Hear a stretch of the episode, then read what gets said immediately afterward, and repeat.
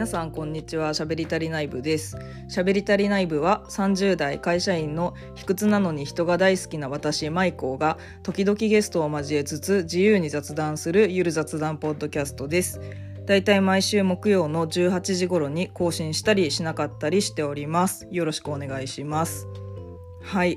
本日は木曜18時ではないのですが週末の、えっと、11月25日土曜日に、原宿で開催されたポッドキャストアートイベントジャケ聞きに行ってきましたのでその感想を喋りたいなというのが1点ともう1点ありましてですね12月9日土曜日に「ハッシュタグゆる落語の作り方プレゼンツゆる落語フェス23というイベントに出演予定なのであのその告知をね改めてしていきたいなと思っております。よろしくお願いします。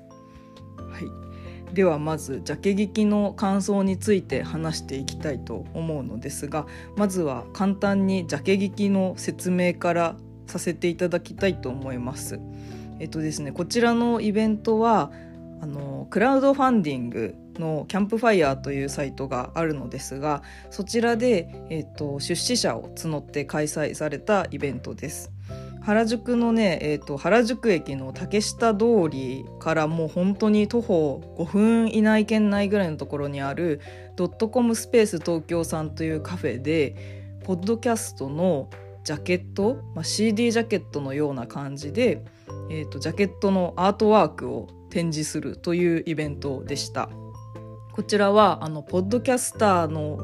皆さんからの、えっと、支援のリターンとして番組のアートワークをカフェ店内に飾っていただけるというものでして、えーと、壁面に LP サイズで展示もしくは、えーと、卓上にね CD ラックが置いてあってその CD サイズでの展示という2種類があったのですが喋り足りない部はですねちょっと LP サイズが早々にあの品切れしていたこともありまして CD ジャケットサイズでの展示というのをさせていただきました。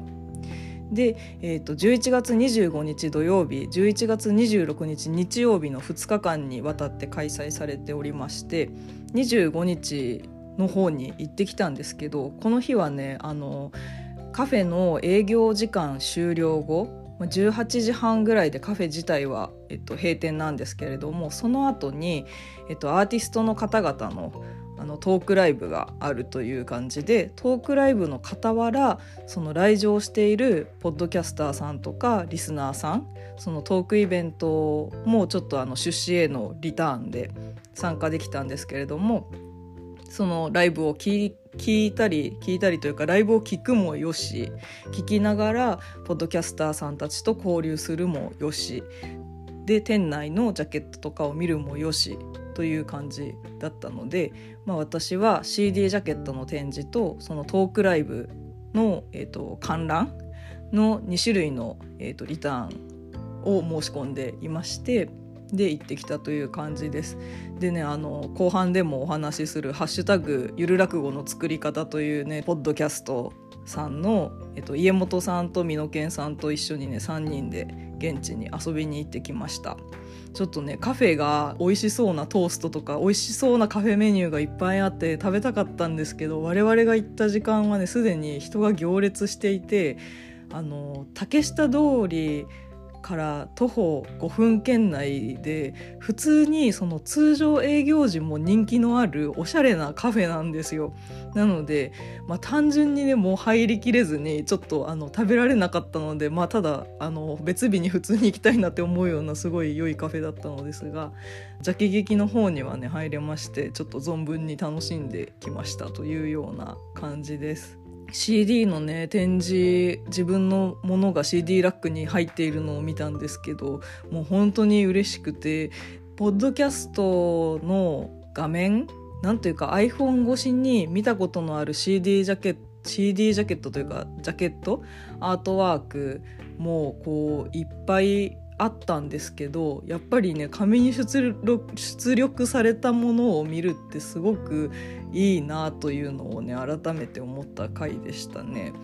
なんか地元のたまに行っていたカフェでその壁面に LP とか展示されてたりみたいなところがあっていいなと思ってたんで、まあ、そういう感じで本当にいろんな色とりどりだったりさまざまなテイストのあのジャケットが展示されてる空間でいいな単純に興味持ってこのジャケットって何なんだろうっていうねあの興味を持つっていうのがすごくあのなんでしょうねやっぱりアナログなものっていいなというのを感じれたイベントでしたね。で CD ラックに刺さっている、まあ、CD をこうガシャって取ってであのアートワークが表面に刺さってて裏面をひっくり返すと、まあ、各番組がね作成した番組紹介のテキストとあのおすすめエピソードへの QR コードが載っていてあの喋り足りない部はねちなみにおすすめエピソードはシーズン1のエピソード58福岡が生んだ卑屈モンスターっていう回にしたんですけどまあちょっとこの回がね意外と人気でこれにしたんですけどなんかあの載せた後にこれでよかったんかなとは思いつつ、まあ、ちょっと入れてみつつという感じで、まあ、自分のやつをね見つけた時やっぱ嬉しかったですしあのーなんかちょっとねその現地で思ったのがその TSUTAYA とかに行った時みたいな感じで、まあ、多分同世代の方とかはピンときやすいかなとは同世代以上の方とかはよくある体験かと思うんですけどやっぱり自分があの学生時代の時とかって CD とか DVD 全盛期というかまあそれで音楽聴くのが当たり前だったんで。ジャケットをこう引き出してどんな曲が入ってるのかなみたいな感じで棚から出して裏から見てみたりまたはその全く知らないアーティストだけどあの CD ジャケットがすごくかっこいいから聞いてみようかなとかそのポップのね店員さんの紹介文を見て松田屋だったりその HMV とかタワレコであこれもいいじゃん聞いてみようみたいなあの体験をすごい学生時代に楽しんでたんですよ。中学生高校生大学生ぐらいの頃って。まさにその感じでそのジャケ聞きジャケ買いみたいな感じですよね。私はもともとそのジャケ聞き、まあ、それこそその TSUTAYA とかでのジャケ聞きジャケ買いも好きでしたしなんか漫画とかもね表紙買いとかするの好きだったんです全然知らないあの作者さんのやつとかでも表紙買いするの好きだしそういう方も多いと思うんですけどなんかねちょっとその体験を改めてしてみてで数もかなりあったんですよね。200番組っておっしゃってたと思うんですけど200番組分のねジャケットが一堂に会しててそれをね全部あのもう見切れないぐらいの数があるんですけどもうその場でね見たやつを気になった番組ポッドキャストの画面開いてフォローしたりとかまたはねその実際に会場にいらっしゃる方もいたんでお話できたりとかもうすごい楽しかったですね。なんか本当にね本当に喋り足りなくて その主催者の方もねポッドキャスターの方もねあの当たり前だけどお話が好きな方が多いのですごい話がもう出るわ出るわの感じでどなたと喋ってもすごい話したいことがあのまあ私はなんですけど話したいことがすごい多くてでもうなんかいろいろと。その収録環境のお話とかも勉強になりつつもやっぱりお話が皆さん面白くてすごいいいイベントだったなというふうに、うん、思いました改めて出資してちょっとドキドキだったんですけどこれってその要するにあの私がちょっと個人的に恐れていたことって自分が本当にすごい素人ポッドキャストなんですよ。そのろくな収録環境もなくてろくな編集環境もなくてただその30代会社員の雑談っていうテーマでやってる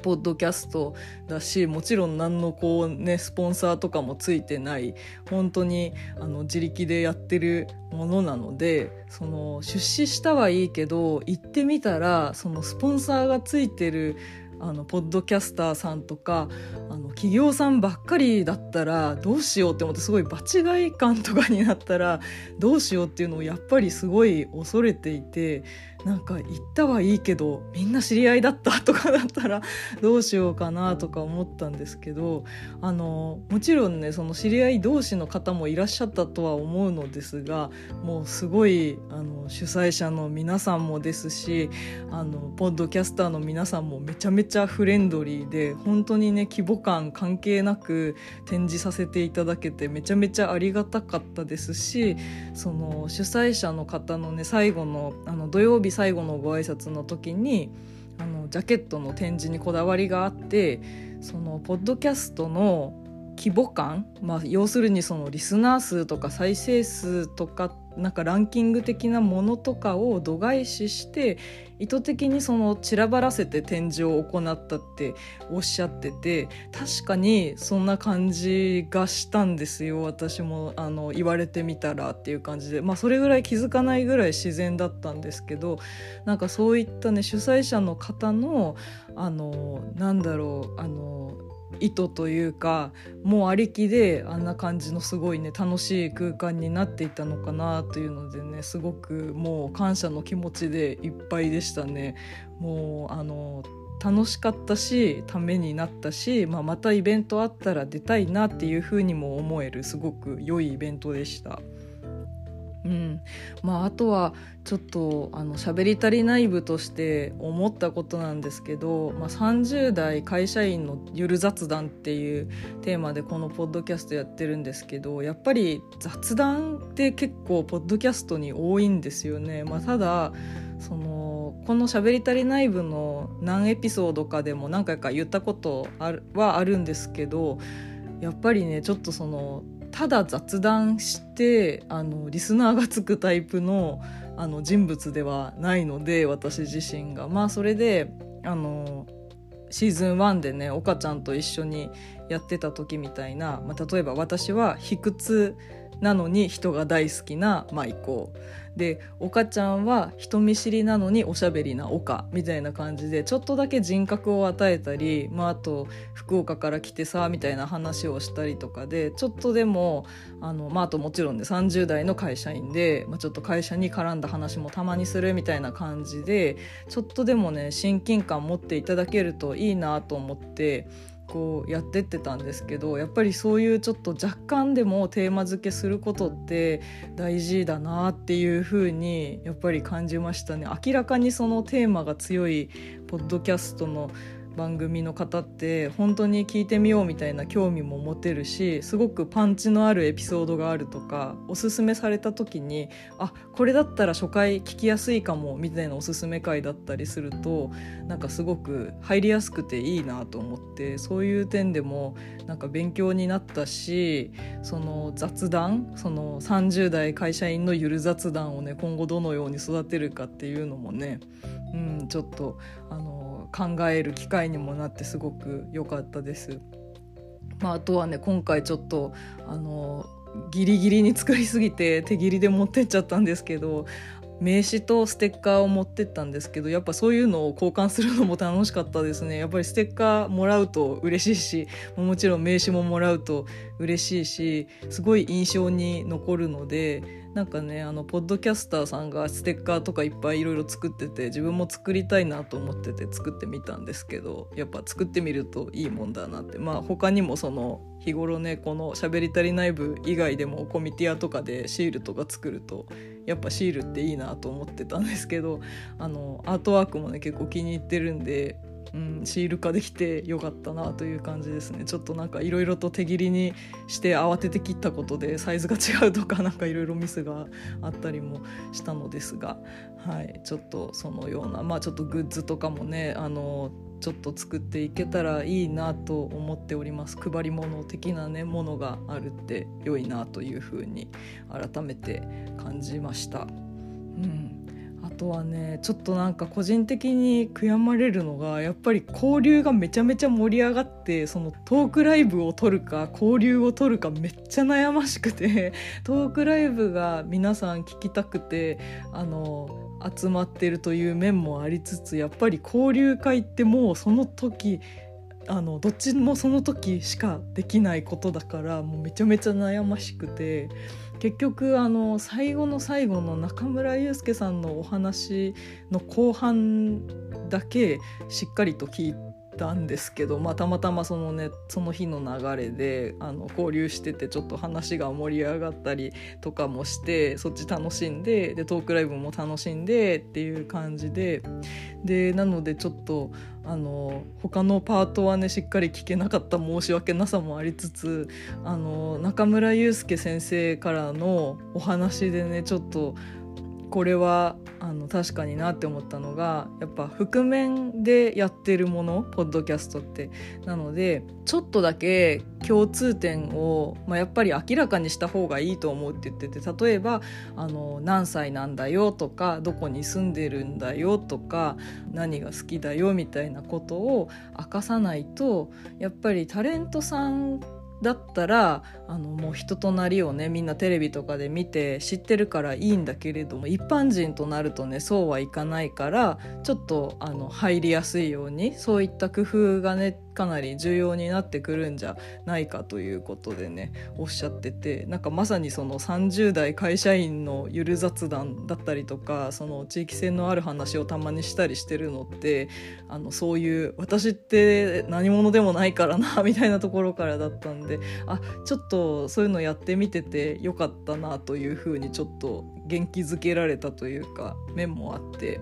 うん、という感じでしたね。私個人的にその中村祐介さんの、えーと、なんだろうファンの方のイラスト公表とかもされてるんですけど中村祐介先生ってその時とかもねいつもあのすごい優しいけどちゃんと的確であのお話めっちゃ分かりやすくて面白いんですよ。なんかやっぱり話すの上手でさすがだなみたいな感じでこう当たり前なんですけどもそのさすがだなも何もって感じなんですけどわーって聞まあもう本当にこれはねただ一ファンとしてはーって聞いてましたね。うん、それもあの聞けたのもね良かったです。うん、あとはやっぱりね会場で「あの喋り足りない部のマイコーです」って言って名刺とかステッカーとか配った時に「あ知ってます」って言ってくださる方がいたりあとはそのロゴを可愛いですねみたいな言ってもらえるともうめちゃめちゃ嬉しくて本当に感無量っていう感じでなんかそんなことね直接言われる機会って全然ないししかもなんか本当にねその絶対的にその友人以外の方が聞いてくれてるようなんですけどなんか本当かなみたいなやっぱりその直接会うこともねないのでなんか本当になんか私のリアル知り合い以外の人って聞いてんのかなと思ってたんですけどなんかしっかりとそんな知っていただけてるっていうことが分かってもうめちゃめちゃ嬉しかったですね。今後もねあのイベントとか出れるように頑張っていきたいと思いますんでまた出る際にはね告知しますのでよろしくお願いします。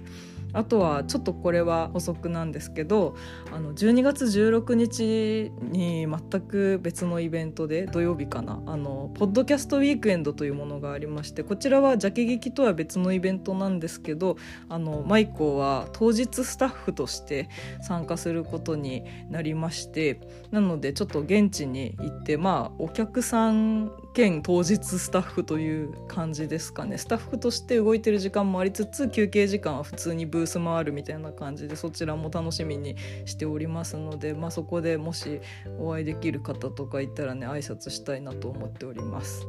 はい、ということでジャケ劇の感想でした。なんかもう本当に楽しくて本当に喋り足りなくて。でこれってそのやっぱり覆面だからこそなんですけどほとんどの方があの顔とか知らなかったんですよ。本当に主催者のその皆さん以外ほとんどそのお顔を出されてる方は分かったんですけどあのほとんどの方が顔を知らずにあの聞いてるポッドキャストなのであの挨拶した時に「あああの」ってなったりとか「あの似顔絵似てますね」とかなったりとか逆にその帰ってきてからねジャケ劇の感想ポストとかを X で見て「うわこの方も来てたんだ挨拶したかったな」みたいなあのフォローしてくださってる方もいらっしゃったり逆にこっちがフォローしてる方とかもちろん相互フォローの方もいらっしゃったりでうわ喋り足りなかったたというのがめちゃめちゃあったのでねまたこういう機会があったら積極的に顔を出して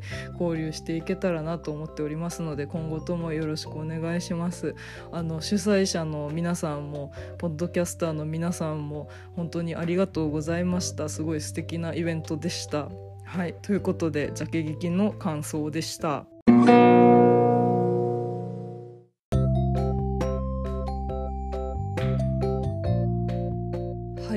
いうことで前半パートではジャケ劇の感想を喋っていきましたがここからは12月9日土曜日に開催予定の「ハッシュタグゆる落語の作り方プレゼンツゆる落語フェス23」の告知に移っていきたいと思います。はいまずこのゆる落語フェス23というイベントなんですけれども「ハッシュタグゆる落語の作り方」というポッドキャストさんの主催のイベントです。ゆる落語の、えっと、番組紹介のところちょっと読ませていただきますと日々のモヤモヤやイマジネーションを誰もが気軽に簡単にゆるく落語のフォーマットを借りて表現することができる世界を作りたい。そんな思いを声に乗せてお届けいたします。毎週土曜17時に最新は更新。ということでですねあのちょっとショートストーリー風ですねちょっとあの世にも奇妙な物語とかをイメージしていただければ良いのですがというふうにあのゆる落語のね家元さんはあのおっしゃっていて確かにまさにそういう感じなのですがあの古典落語ってありますよね。まあ、その落語家さんがあまあそうですねお話をする古典落語っていうものがあるんですけどゆる落語はねあのその本当にゆるく落語のフォーマットを借りて日常生活で感じたこうモヤモヤとしたこととかを、まあ、今日はこの話でゆる落語作ってみようとかこのエピソードでゆる落語作ってくださいみたいなそういう取り組みをされているポッドキャストさんです。でねあの全然ゆる落語と関係ないんですけど私はあの東映特撮のアバタロー戦隊ドンブラザーズにハマったことをきっかけにこの「ハッシュタグゆる落語」の作り方さんでドンブラザーズゆる落語っていうのをやってるのを検索で発見してそこからちょっと交流があの生まれまして仲良くしていただいてるんですけど、まあ、ちょっとそれがねあの講じて私もゆる落語をあのゆる落語フェス23で披露することになったという流れでございます。はい、というのでフェスではね何が行われるかと言いますと6名の出演者による古典落語やゆる落語が聴けるというような内容になっております。でですねえっと「ハッシュタグゆる落語」の作り方で放送済みのゆる落語まあこれはあの「ハッシュタグゆる落語」の作り方の出演者である家元さん美濃健さんそしてあの場合によってゲストさんという形であの収録されていて番組内では美濃健さんが披露されているゆる落語なんですけどそれを出演者おのおのが、えっと、自分のバージョンで披露していくというような感じとなっております。えっと、ゆる落語の作り方さんでの放送回としては、えっと、61席目68席目69席目70席目71席目72席目にて、えっと、美濃健さんそして家元さんが披露しているゆる落語をおのおのがやっていきます。えっと、私自身はですねあのしそ焼酎のタンタカタンが好きなんですけれども、まあ、タンタカタンが出てくるゆる落語ということであのタンタカタンという題目のゆる落語を披露させていただく予定です。ハッシュタグゆる落語フェス23当日の演目としましては、えーと、オープニングトーク家元さんと美濃健さんで、えーと、トークされた後1席目に飛燕さん、えーと、落語研究会出身の方なのですが、えー、と飛燕さんの古典落語「長短」そして2席目に人食い亭ぬえさんの智子のファイトクラブ。こちらについてはあの家元さんからねあの AI でチャット GPT で作った落語という風な説明があったんですけれどもあのちゃんとしたゆる落語にちゃんとなっていまして すごいなという感じなのですが。で3席目の中取りで、えー、と家元さんあのゆる落語の創始者の家元さんですねから、えっと、花毛これはあの北野武監督作品の花火みたいな感じで書いてあるんですけど花毛というゆる落語。で休憩挟みまして休憩後に、えーと、4席目に舞妓、えーと、私は先ほど説明した「タンタカタン」のゆる落語を披露します。そして5席目にかき上げ団団長のかき上げあゆみさんによるかわいいお人形。これはですねあの職場の人を人形と思っているっていう話でこれもちょっと面白かったのですがという話で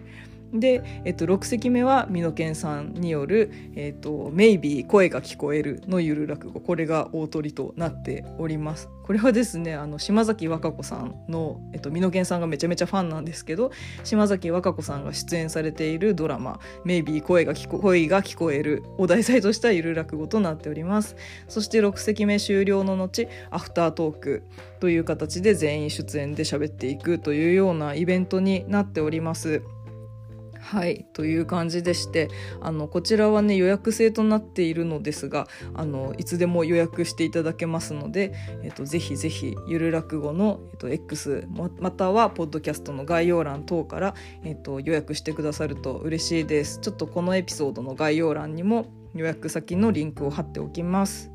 はい。えーと、日時がですね12月9日土曜日。で13時会場13時半開演16時半終演予定となっております。会場は池袋駅から徒歩4分の南池座というところです。で、えっと、これはですねあの東口のドン・キホーテの近くにあります。はい、ちょっとあの駅から少しあのドン・キホーテの先まで歩くんですけどすごくねいい会場でしたね。あのこのねジャケ劇に11月25日土曜日に行ってきたのですがその翌日にですね11月26日日曜日にはあのこの南池座の下見に行ってきましてであのゆる落語フェスに出られる皆さんと一緒にあのご一緒させていただいて見てきたんですけどすごくちゃんとした会場でねこれは頑張らなくてはなという気持ちですね。はいすごくあの見やすいと思いますしだいたいそうですね多分2 30人は収容できるような会場かなという感じなので、まあ、ちょっとあのもしご興味あれば来ていただけると嬉しいです。はい、で料金はですね投げ先生となっておりましてあのポチ袋が配布されますのでそこに思い思いの金額入れていただくという方式です。はい、そして、えーとこちらのイベントについてはちょっと紹介文も紹介させていただきますが日々のモヤモヤをセリフに込めた叫びのようなゆる落語6本をご用意しました。まだ誰も味わったことのない出来たてのゆる落語をどうぞご堪能ください。ということであのぜひねお気軽に来ていただければなと思います。あのゆる落語ってやっぱりそのうん普通の古典落語を思った時に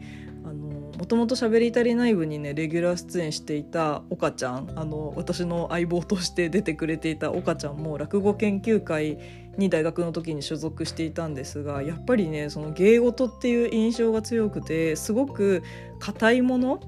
もう本当にね私の中では能とか歌舞伎とかみたいななんか落語の話になった時に軽々しく「あ知ってます何々ですよね」とか言って入るのもはばかられるぐらいの結構やっぱりちょっとね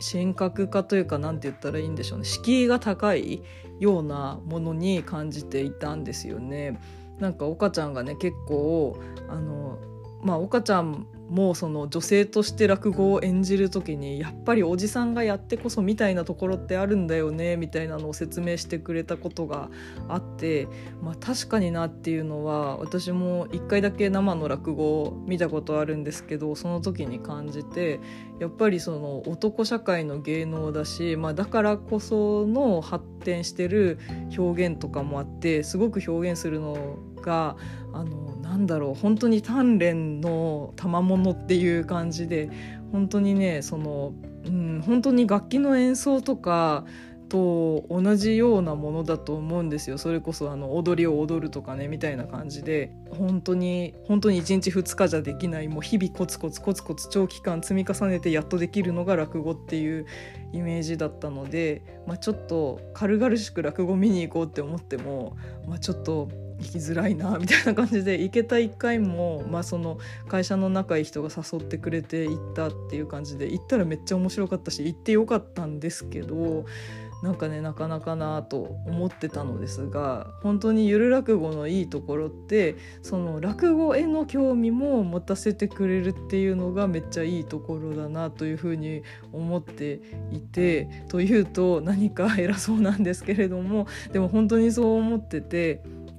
本当にあの家元さんが番組紹介で毎回ゆるく落語のフォーマットを借りて表現してみようで皆さんもやってみてくださいねみたいなテンションなんですけどなんか本当にねまあ私もやってみようかなって思えるぐらいのフランクさでちょっと面白い話をねあの作っていくみたいな感じなのですよね。なのでちょっとねあのゆる落語を聞く前よりも落語のことをちょっと身近に感じることができるようになったというかなんか今まで落語がちょっと聞いてみたいなって思ってもこそこそ飛行機である時は聞いたりとか YouTube に上がってるやつを見たりとかぐらいしかだったんですけどなんかちょっと積極的にね調べて見に行きたいなとかもこう思えるようになったりするような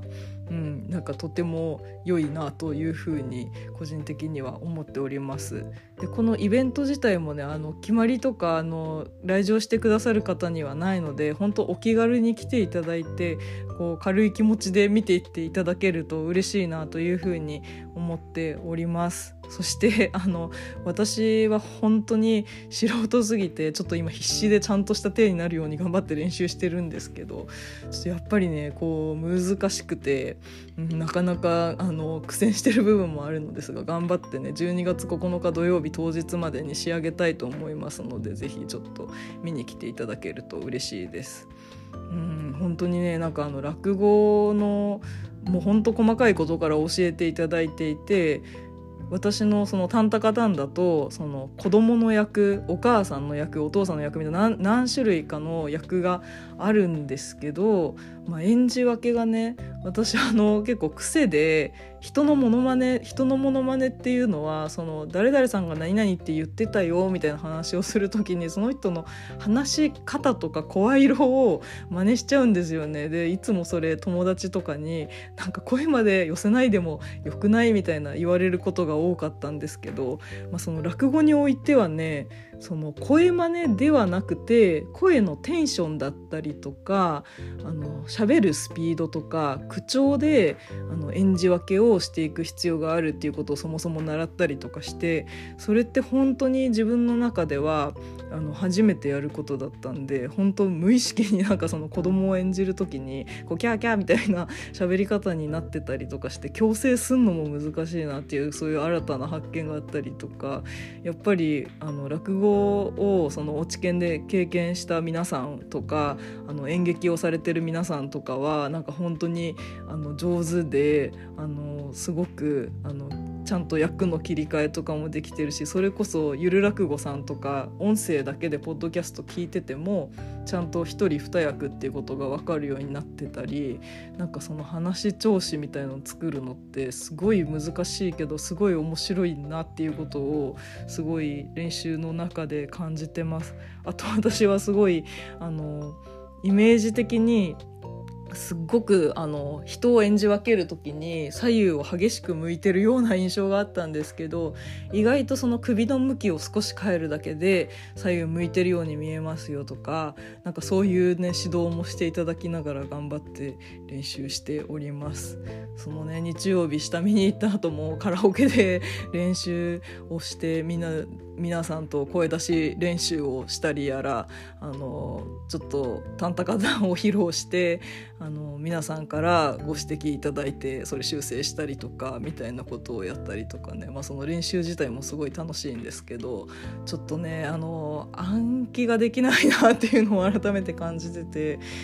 うんいつも会社のプレゼンとかでも私その雑原稿しか作らないことにしてるんですよ。原稿を読もうとするとなんか変なイントネーションになっちゃうから箇条書き原稿派なんですけどだから箇条書きの文をもとにこうアドリブで話すのはでできるっていうかそっちの方がやりやすいんですけどどうしてもねそのゆる落語の段取り上絶対的に暗記しないといけない箇所っていうものがあって、まあ、やり取りのここであの切り返しがとかこの固有名詞は覚えとかなきゃみたいなのがあるからそこがめっちゃねなんか暗記弱いなと思いながらすごい練習してます。まあ、ちょっと間違えたとしてもねちゃんと間違えないようにあのちょっと頑張って練習してあのうん、ちょっと今は間違えたとしてもという弱気になりかけてしまったのですが、うん、ちゃんと間違えないように練習して本番ちゃんとやり遂げたいと思います。そして笑っていただけるとなお嬉しいなと思いますので是非よろしくお願いします。